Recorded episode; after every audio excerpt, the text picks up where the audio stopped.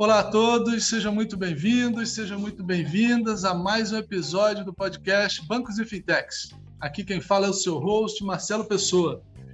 Hoje a gente tem a enorme honra de receber o Charles Schweitzer, que é diretor superintendente de inovação e cultura no Banco Carrefour.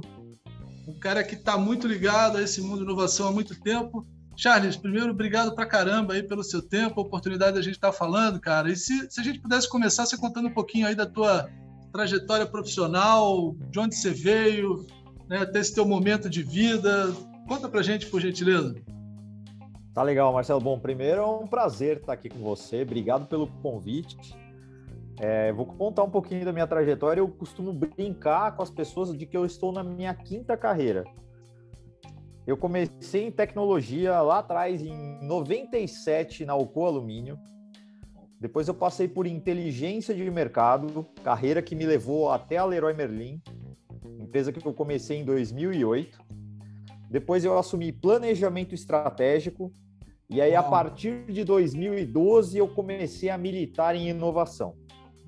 Aí depois a gente faz um parêntese sobre essa parte 2012 inovação, porque isso já me rendeu algumas piadas, tá bom? É, e a quinta carreira, eu sou professor e autor pela Inova Business School. Eu dou aula de futuro, inovação e tendências e escrevi através da editora da Inova o livro Inovação, Digitalização e Transformação Digital. É, e para além disso, bom, eu tenho também sou também um podcaster como você, né, Marcelo? Sim, Tenho sim. aí o e dos bons, e dos bons. Isso, exatamente. E o Trends News, né, que a gente grava aí todas sim. as sextas-feiras ao vivo no Clubhouse. Que legal, cara, que legal. Bem, é, olhando né, o mercado financeiro, né, essa, essa transformação pesada né, que a gente está vivendo, cara, uma curiosidade uma, um pouco da tua visão, cara. A gente está vendo que, no fundo, aqui no Brasil, quem está puxando, né, de alguma forma, essa, toda essa inovação é o, é o regulador, né? É, que problemas, cara, macro assim, né? O, o, Banco Central percebeu e, e, vem tentando resolver, na, na, sua opinião, cara?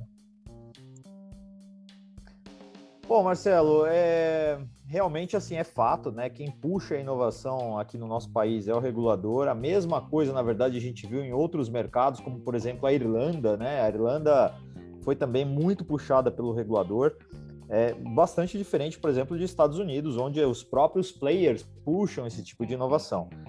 E eu acho que assim é fruto de um fato de que a gente, se a gente for olhar né, para o mercado brasileiro, a gente tem aí uma concentração enorme de mercado nos cinco principais bancos. Então, é, eles de fato estavam dentro de um ambiente confortável, com as forças equilibradas, com o seu mercado é, já mais ou menos conquistado e atendido, então não viria deles a necessidade de causar uma disrupção nesse mercado. Então, é por isso que o regulador tem essa obrigação de puxar é, a inovação e, e, colocar a gente em marcha, né?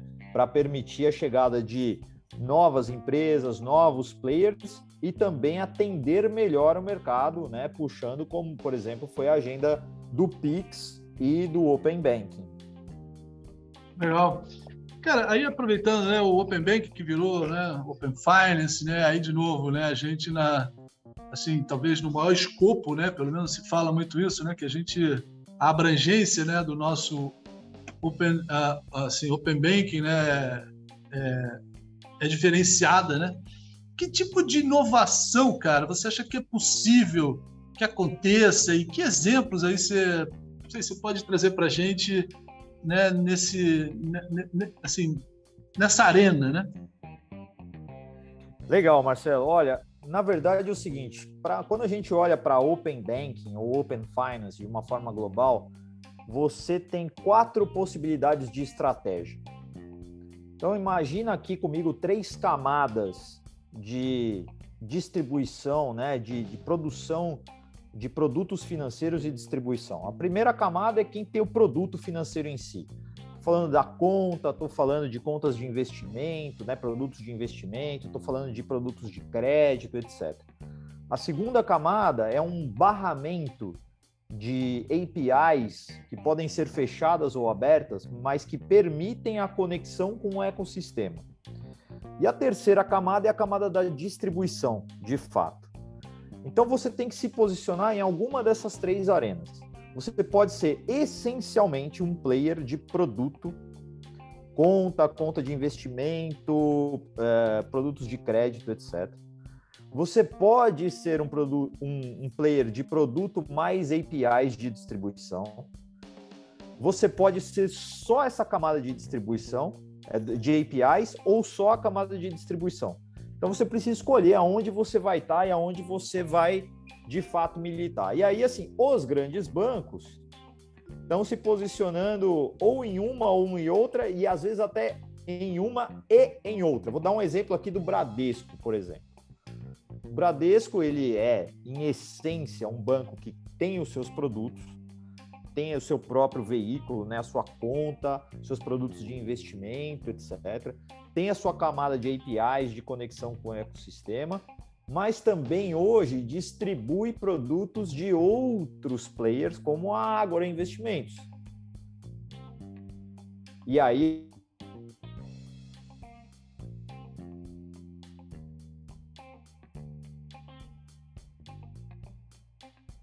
ele é o de você poder requalificar os clientes através da abertura é, de informações. Então imagina o seguinte, Marcelo, você aplicou para um crédito aqui no Banco Carrefour e aí você foi recusado ou recebeu um limite muito baixo.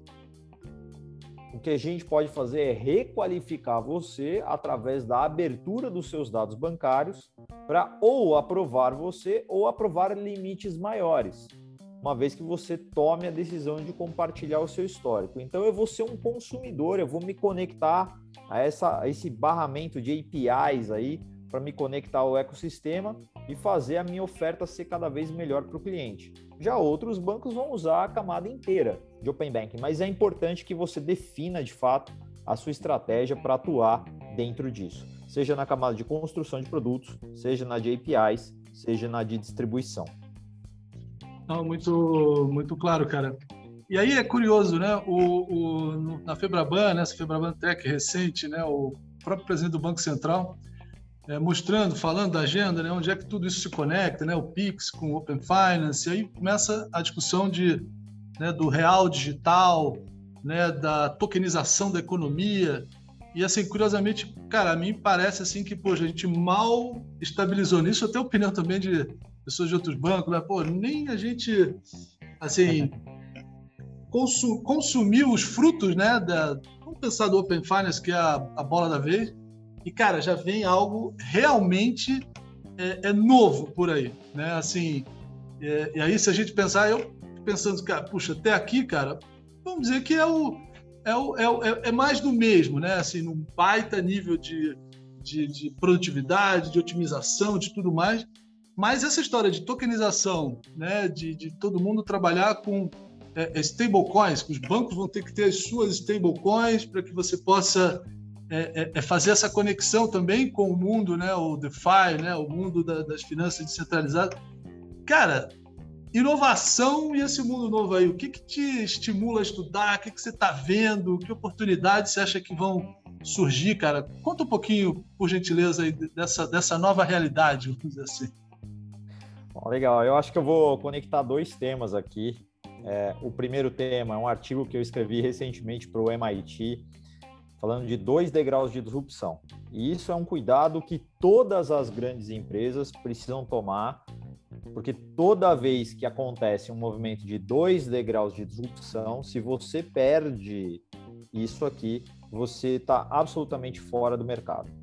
Né? Isso aconteceu historicamente com todas aquelas grandes empresas que viraram cases e estudos, né, como Blockbuster, Kodak, Olivetti e por aí vai. Então, a gente está num movimento de aceleração dessas disrupções acontecendo em cada vez menos tempo. Então, é importante estar atento e é importante entender isso. E o segundo ponto de conexão é o framework de adoção de tendências que foi estabelecido pela Lorena Borja, que é uma pessoa que eu adoro. E ela fala sobre cinco elementos que você precisa estudar e entender para saber o seguinte: Tá, mas essa tendência é para mim? É para minha empresa? É para o meu mercado? É, e aí a gente precisa entender, né? Assim, o que, que o real digital pode trazer de diferente em relação àquilo que a gente já tem hoje. O Pix ficou muito claro, né, Marcelo? É, o Pix trouxe uma vantagem imediata ali que a gente conseguiu perceber, conseguiu entender e rapidamente aplicar. Né? Basta dizer que antigamente, se você estava me devendo um café e fosse um sábado, eu só ia receber o seu dinheiro na segunda-feira. Então hoje não tem mais desculpa, hein, Marcelo? Pode me pagar o café agora, hein? No momento que estamos gravando esse podcast aqui. E fica muito claro, fica muito perceptível a vantagem que isso tem. Então, assim, qual é a vantagem que o real digital pode trazer para a estruturação de sociedade tal como a gente está?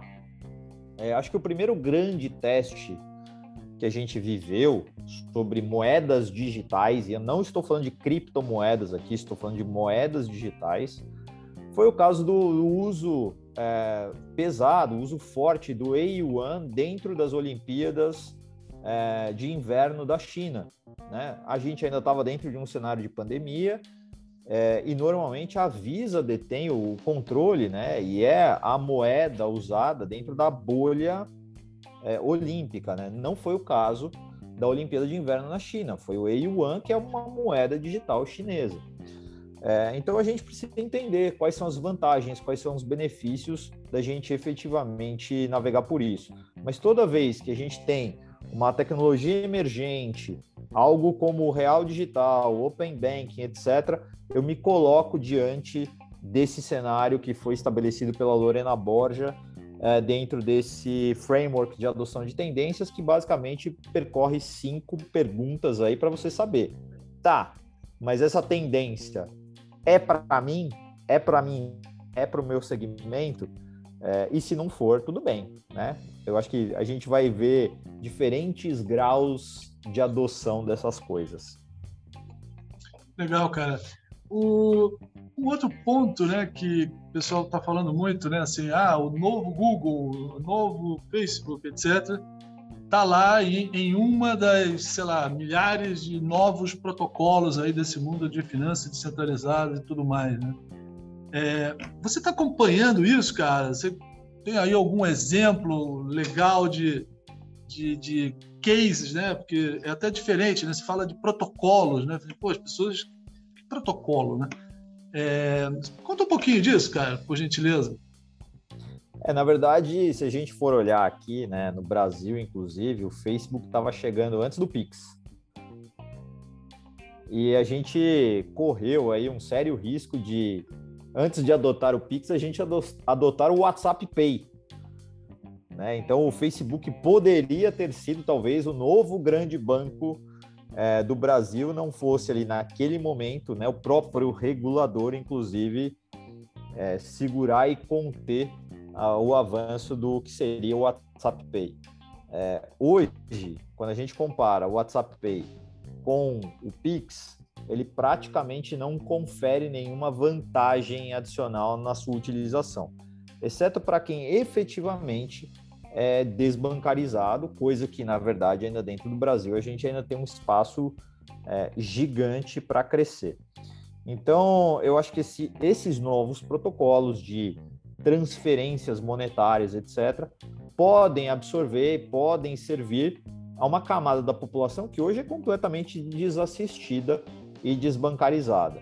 E aí, se o, o dinheiro digital for a única forma dessas pessoas transitarem, e cada vez mais será, de fato, esses protocolos podem ganhar um espaço interessante e relevante de mercado. Simplesmente comparar o que o WhatsApp Pay ou o que o Pix representa entre Charles e Marcelo não tem vantagem nenhuma, não tem diferença praticamente nenhuma. O que pode representar para uma camada desassistida, estou falando de classes C, D e E, aí realmente te, pode ter uma relevância e uma significância bastante importante. Agora, normalmente quem faz a transferência é, de recursos de forma recorrente para a classe C e D e são programas é, governamentais. E aí eu entendo que o governo é, especialmente no Brasil, é, em função é, a, de ter dois bancos públicos, dois grandes bancos públicos, vai tentar interpretar isso de uma outra forma e vai tentar formalizar esse mercado de modo a, primeiro, obter os dados cada vez mais importantes e relevantes dessa população. Inclusive, a gente viveu muito isso dentro da pandemia, com Auxílio Brasil e etc. E depois buscar mecanismos que possam transferir a renda para essas pessoas, de uma certa forma, criando a primeira bancarização delas. Legal, cara. Aí aproveitar um outro tema também, né, cara, que está na moda aí, né, nesse mundo de inovação, que é o embedded finance, né? É... Cara, de novo aí, conta pra gente, por gentileza, como é que isso está acontecendo e oportunidades, o que, que você vê aí de mais legal nesse mundo, cara? Marcelo, na verdade, a, a, o fato é que está todo mundo querendo virar banco, né? É, existe uma oportunidade gigante aí de todo mundo virar banco, né? Eu acho que assim, a gente, nós mesmos, né, como o Banco Carrefour aqui, a gente se define como o maior fintail do Brasil. E de fato, se a gente for olhar, né, para o que representa o Grupo Carrefour no Brasil, né, sendo hoje talvez o maior empregador privado do país, é, de fato a gente tem um peso e uma relevância muito importante.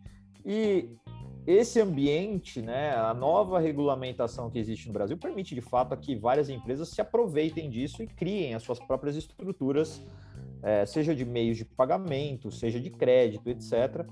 E aí você vai criando essas finanças, né, é, embedadas dentro de modelos de negócio, dentro de aplicativos e dentro, enfim, do, do que for. Então você vê muitas operadoras de telecomunicações virando é, bancos, varejistas virando bancos, enfim, está todo mundo de uma certa forma é, embutindo finanças dentro dos seus modelos de negócio. A ponto de startups surgirem, por exemplo, para criar um ecossistema financeiro para micropagamentos é, e antecipação de recebíveis que são extremamente específicos. Vou te dar um exemplo aqui, né? Você me pediu um exemplo, vou te dar um aqui. Mas é, o Spotify, por exemplo, ele remunera os músicos e os produtores de conteúdo de áudio que usam a sua plataforma. Já surgiu uma forma de antecipação de recebíveis de Spotify para músicos e produtores de conteúdo. Então você acaba criando ali um novo ecossistema que gira Nossa. em torno dessa antecipação de recebíveis de produção de conteúdo, é, principalmente de áudio. Então, você vai ver cada vez mais esses ecossistemas se multiplicando. Interessante, cara. É, assim, hoje está todo mundo querendo inovar, né, cara? acho que você está aí, assim, é, é, incrível, né? acho que você está estar onde você está, né? É, pô, é, é fantástico, né? Afinal, é o, né, acho que é o é o que está movendo o mundo agora, a inovação e tudo mais. Né? Você vê aqui no Brasil, cara, milhares de startups, que você não tinha cinco anos atrás, né? muito pouco tempo. E todo mundo achou um problema para resolver. E aí, sob a ótica de inovação, cara, qual é o segredo aí para se ter sucesso? É óbvio que não é tão simples, né? mas do ponto de vista também de metodologia, né? de, de framework de inovação, como como, como, como, chegar lá, cara? Como é, como é, que você vê isso enquanto um, né, o, o cara dessa cadeira? Não, legal, Marcelo. Bom, agora voltando naquilo que eu falei na introdução, né? Vamos lá. Então, assim, é, eu acho que inovação, tal como a gente tem hoje dentro do ambiente corporativo, basicamente se confunde com o nascimento do iPhone e da App Store. Para mim, aqueles são os momentos marcantes, né? Então, 2008 nasce o iPhone, 2009 nasce a App Store, e a partir dali você começa a fomentar um ecossistema que, através de aplicativos, permite a qualquer empresa digitalmente chegar virtualmente a 7 bilhões de pessoas. Antes disso, o que você tinha era, principalmente dentro da indústria, as áreas de P&D, né, que é a inovação talvez 1.0 né? sem nenhum demérito, mas a inovação já era feita dentro da indústria e era muito feita através de pesquisa e desenvolvimento. A inovação como a gente tem hoje, esse processo de inovação aberta, inovação digital, é, veio muito a partir desse momento. Por isso que aí 2012, né, eu brinco e as pessoas me apelidaram de dinossauro da inovação. Eu nem acho que a metáfora é boa, tá? Dinossauro e inovação não combina muito, mas por conta de ter chegado muito cedo aí nesse ecossistema, o pessoal brinca comigo dessa forma. E aí, assim, foi necessário, de fato, estruturar um framework que permitisse a gente colocar isso de pé dentro das organizações. E aí eu tive a oportunidade de primeiro testar isso dentro de uma empresa do segmento varejista, que foi a Leroy Merlin. É, depois, muito desafiado, inclusive, pelos meus próprios alunos da Inova Business School, que brincavam comigo e falavam: Ah, mas isso dá certo porque é no varejo, porque se fosse. E aí você pode nomear o segmento que você quiser. O financeiro era um deles. Bom, eu trouxe o mesmo framework aqui para o banco e absolutamente ele, ele funciona. Então, esse framework, ele basicamente ele tem duas disciplinas intraempreendedorismo e open innovation. Intraempreendedorismo, a missão da cadeira de inovação é você habilitar 100% dos colaboradores a testarem ideias.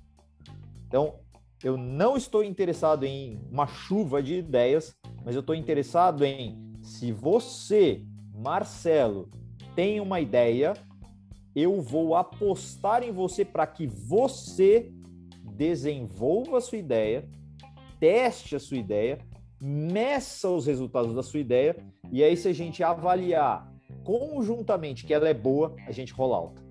Isso é empreendedorismo. Isso não é, é simplesmente, olha, eu tenho uma ideia aqui. E a segunda perna disso é o Open Innovation. Open Innovation, em geral, você faz com aceleradoras e startups. E aí a gente tem os nossos programas de aceleração tinha esses programas dentro da Leroy Merlin, tem hoje aqui dentro do Banco Carrefour. A gente tem um programa que é uma trilha curta, em dois a três meses a gente consegue testar, desenvolver uma prova de conceito com uma startup. E a gente tem a nossa trilha longa, que é o programa de aceleração que a gente faz com a Liga Ventures.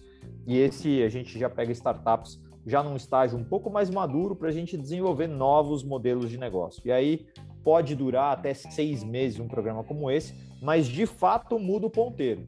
Né? De fato, a gente chega no final, mede os resultados e muda o ponteiro. E aí mudou o ponteiro, a gente está com ela, com essas startups até hoje. Passam pelo nosso programa cerca de 50 startups por ano, tá? E aí algumas delas a gente de fato dá escala. Muito bom, cara, muito bom. Você fala também no, no, no teu livro do, dos comitês né, de inovação nas empresas e tudo mais. Qual, qual, é o papel deles, cara? E aí, talvez né, mais em grandes empresas, né? É, é, como a importância deles, né? No sentido de, de, de, ter a mesma velocidade, vamos dizer assim, pelo menos em testar, né? Não só essas, essas ideias e tudo mais. Qual é o papel estratégico desses comitês, cara? Ai, Marcelo, é, quando, quando você, em geral, tem uma ideia, você tem uma ideia que é para resolver um problema. E esse problema, normalmente, ele afeta você, mas ele é, em geral, causado, talvez, por uma outra área ou por uma outra pessoa, enfim, etc. Então, você depende desse tipo de sinergia. Então, é muito importante que, quando você estabeleça né, um comitê de inovação dentro da sua organização, você reúna as mais diversas competências possíveis, inclusive para remover barreiras, tá? O comitê ele não tem um papel ali de julgador, de avaliador, não. São pessoas que estão ali para ajudar a remover as barreiras internas. É, eu, quando cheguei aqui no Banco Carrefour, eu não instituí logo de cara formalmente um comitê de inovação, mas eu estabeleci ali uma provocação muito rápida uma das nossas é, POs para dizer, olha, vamos trazer aqui algumas startups para resolver esse problema que você está colocando na mesa e vamos tentar resolver isso em dois a três meses. E ela fez a única coisa que ela poderia fazer naquele momento, né? Ela riu da minha cara, falou: você nunca vai conseguir trazer uma startup e resolver isso em dois a três meses.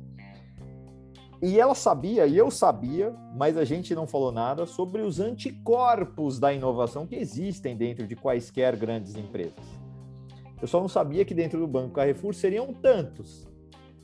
17.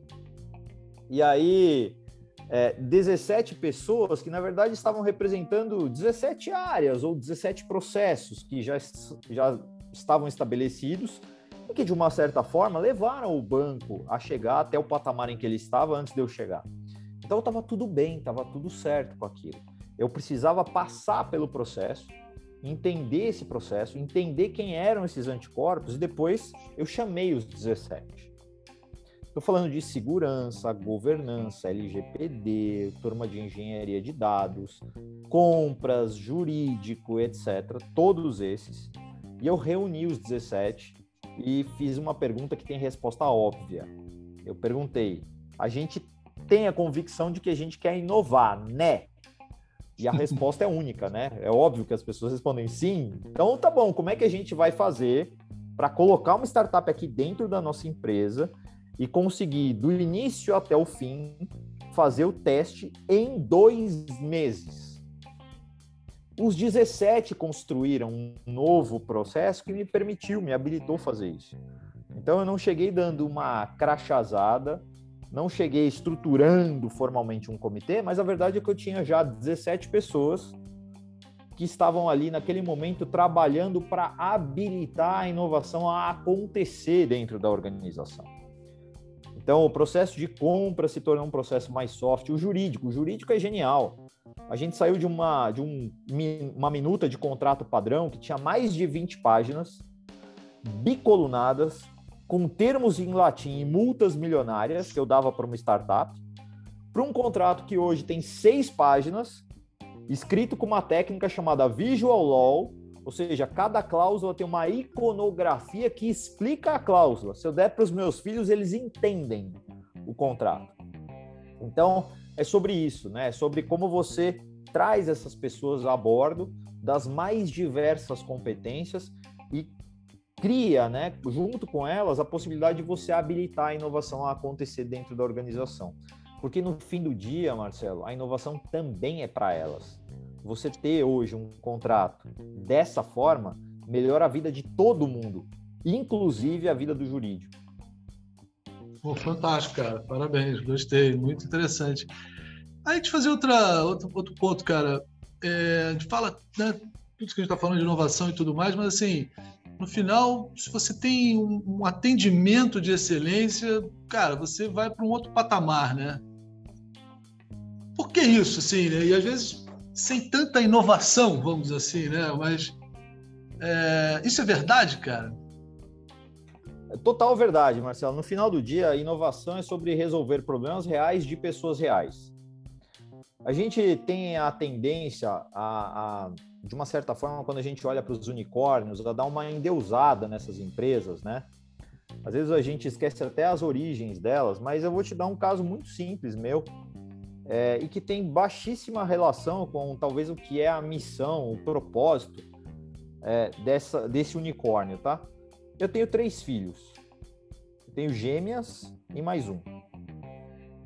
Praticamente não existe hotel no mundo que hospede cinco pessoas no mesmo quarto. Então, sabe o que acontece comigo? Toda vez que eu marco 10 dias de férias, e eu tento encontrar algum hotel para ficar em alguma cidade do mundo e falo assim: olha, eu queria um quarto para cinco pessoas. O hotel é super bonzinho e me oferece um quarto conjugado, o que na prática está me fazendo pagar por dois quartos por um dia. Aí vem o Airbnb e eu consigo lá setar o número de pessoas antes mesmo de começar a busca. Eu já começo ali buscando por cinco pessoas naquele lugar. O Marcelo, a indústria hoteleira não acordou até hoje. E o Airbnb, se não me engano, é de 2012. O Airbnb está fazendo 10 anos de atividade já. Escuta, quando, quando que a gente vai ter hotéis nos mais diversos destinos, pelo menos um quarto com a capacidade de hospedar cinco pessoas no mesmo quarto? Então, assim, não precisa muito mesmo, Marcelo. O que, que um hotel precisa do ponto de vista de estruturar um quarto para cinco pessoas? Além de, sei lá, uma cama de casal e três de solteiro. Não precisa nada. E aí, ao, ao cadastrar esse quarto no seu sistema de reservas, o meu problema está resolvido. A verdade é que nós estamos em 2022 e se eu jogar em qualquer site de busca de hotéis, eu não vou encontrar um hotel que hospede a minha família. Mas aí existe o Airbnb. E aí eu consigo viajar para qualquer lugar do mundo. Não, nota mil, cara. Cara, vamos indo pro, pro desfecho aqui. É, você tinha falado né, de educação, educação financeira. Isso é uma. Eu, eu fico, cara, imaginando assim, né? O que, que, do ponto de vista de inovação, né? De, desses frameworks, dessa metodologia, poderia se pensar, né, cara, para ajudar a todo mundo, né? E, e, aí não é só né, a classe CDE, assim, muita gente tem problema com né, essa questão. Inovar na educação, cara, financeiro ou não? O que, que, que você pensa sobre isso, cara, por gentileza? Olha, Marcelo, educação virou também um business escalável já há algum tempo pela, pelas ferramentas tecnológicas que a gente tem disponível e não à toa a gente investe muito em processo de formação principalmente associado ao déficit que a gente tem hoje de mão de obra associada à tecnologia. Então, a gente lançou uma série de bootcamps totalmente gratuitos. É, o último deles foi o Women in Tech, né, o Women Developer, que a gente fez com a Digital Innovation One. Foram 10 mil bolsas de ensino para é, formar mulheres realmente em tecnologia. É, agora a gente acabou de lançar um também, é, que é o, o Bootcamp de, de é, DevOps, está aberto. São, de novo, 10 mil bolsas gratuitas, qualquer pessoa pode se inscrever é, e se formar. E são carreiras que, primeiro, remuneram bem, segundo, tem vaga em qualquer empresa, em qualquer qualquer cidade do país, e terceiro, que tem uma possibilidade muito grande de você fazer trabalho remoto. Então, eh, a gente está formando, obviamente, não só para nós, mas para a sociedade. Então, é uma missão realmente de empresa, que a gente acredita muito e tem feito muito. Agora, falar sobre educação financeira, eu acredito que a gente pode usar dos mesmos mecanismos que os gigantes de tecnologia usam para fazer a gente consumir. Então eu vou te dar uma ideia aqui, por enquanto ainda está no campo da ideia. Eu espero conseguir encontrar os parceiros necessários para executá-la, mas vou jogar essa ideia no ar aqui, tá, Marcelo? Imagina um serviço de assinatura de investimentos. Você não assina aí o Netflix e tudo mais, paga lá aquela mensalidade de R$ 9,90? Por que não criar um produto de assinatura de investimento? Todo mês você investe ali R$ 9,90. E aí vou sofisticar um pouquinho mais essa coisa aqui, tá, Marcelo? Vou criar mais dois produtos associados. O primeiro, eu vou chamar aqui de é, é, investimento da culpa. Tá? Então, assim, toda vez que você vai no boteco tomar uma cerveja, Marcelo, o dinheiro que você gastar ali em cerveja, ele vai ser igualmente aplicado na sua conta de investimento, tá bom? Então, assim, Boa. gastei lá, sei lá, 30 reais em cerveja, vou investir 30 reais também. Então, tá tudo bem, você pode continuar consumindo, mas assim, gastou 30 em cerveja, você sabe que você vai ter um débito ali de 30 reais adicionais que vão para sua conta de investimento. Então, o seu prazer ali, a sua culpa vai ser revertida em investimentos também. E uma outra coisa, que é o de é, eventos aleatórios que são que servem como gatilhos para investimento. É, no Brasil a gente costuma dizer que todo mundo tem um time de futebol, né, Marcelo? Você provavelmente deve torcer para algum aqui. O meu é o São Paulo. Eu até nem gosto muito de falar de futebol atualmente, tá? Mas hipoteticamente o São Paulo fez um gol, tem visto um real. E é automático, eu não estou nem sabendo que eu estou investindo, entendeu? Mas o evento aconteceu, o evento aconteceu, um evento público desse grande, né? São Paulo fez gol, um real de investimento. Eu estou torcendo para o meu time e sem fazer esforço eu estou investindo. Quanto mais o meu time faz gol, mais eu invisto, mais a minha conta de investimento cresce. Então tem N formas da gente, com inovação, com tecnologia, com os parceiros adequados, criar movimentos que possam educar a população a criar uma cultura de poupança, de investimento, é, usando dos mesmos artifícios que a gente é exposto pelos gigantes de tecnologia para consumir. Eu só vou mudar o lado da moeda e vou tornar o investimento algo sexy também. Putz, cara, muito, muito interessante, hein? Essa tá, tá lançado aí o, o desafio, muito, muito interessante. Cara, para a gente fechar, você falou, né, até no começo da, né, dessa percepção de, puxa, se vem uma onda né, de inovação e muito próximo a segunda, né? E o risco de grandes empresas, cara, ficarem no caminho, né? Ficarem, não, não darem o salto, né? Ponto de vista do indivíduo, cara, né? Do profissional aí que está hoje no mercado, você falou muito, pô, legal, os programas né, de formação, DevOps, programação, mas mesmo para quem já está nessa, né? É, assim, o que, que você recomenda, cara? E aí vale até o fechamento mesmo, né? de recomendação de livro, de coisa, mas como é que você ajuda aqui as pessoas a pensarem nessas, em, em não ficarem né, para trás, né? Quer dizer, como é que elas, que, você sugere nesse campo, cara? Por favor.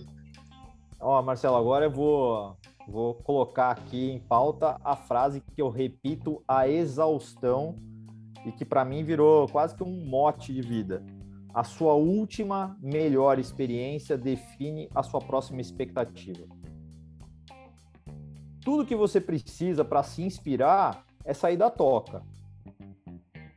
Você a todo momento está vivendo boas experiências, sei lá, em restaurantes, em viagens, no consumo do dia a dia, etc. Pega essa experiência e aplica na tua empresa, aplica na tua vida pessoal. Né? Como é que eu posso transportar para o meu banco, para o meu varejo, uma experiência de Netflix. A gente acabou de falar disso visando investimento, né? É, eu acabei de soltar uma ideia aqui em primeira mão dentro do teu podcast. Então, é, é sobre isso, né? É sobre você se inspirar a partir das experiências que você está vivendo, mas sempre olhando isso do ponto de vista de que problema eu resolvo, para quem eu resolvo, né? Porque no fim do dia a inovação é sobre isso, é sobre resolver problemas reais de pessoas reais. Então, quando você estiver vivendo uma boa experiência, saiba que ela está setando a régua. E se ela está setando a régua para você, ela está setando também para o teu consumidor. Também para a pessoa que está te contratando dentro das organizações. Então, use isso a seu favor. Cara, fantástico. Gostei, fechamos super bem, cara. Olha, obrigado demais, Charles. Foi pô, sensacional aí essa tua visão, né? Tua experiência, a prática disso tudo, né?